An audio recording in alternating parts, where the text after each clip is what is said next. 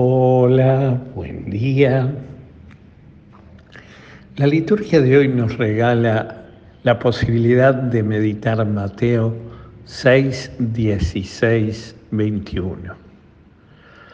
¿Se acuerdan ustedes que ayer Jesús despedía a sus apóstoles que cruzaban el lago, despedía a la multitud y subía al monte a orar, después de la multiplicación de los panes?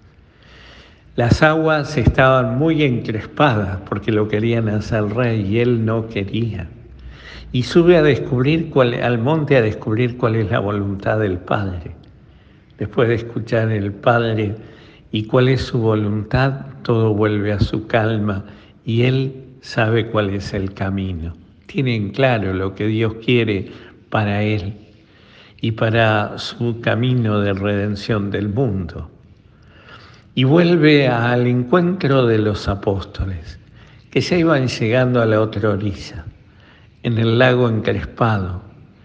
Se asustan mucho al verlo a Jesús caminando sobre las aguas. Tienen mucho miedo. Pero cuando lo ven, cuando lo ven, y Él les dice, no teman, soy yo. Cuando ellos pueden tener claro la posibilidad de que en las encrespadas aguas de que, que ellos conocían del lago, el que viene caminando es el Señor y lo pueden reconocer y pueden darse cuenta y tener la certeza de que es Dios quien está con ellos, todo vuelve a su calma y a su normalidad.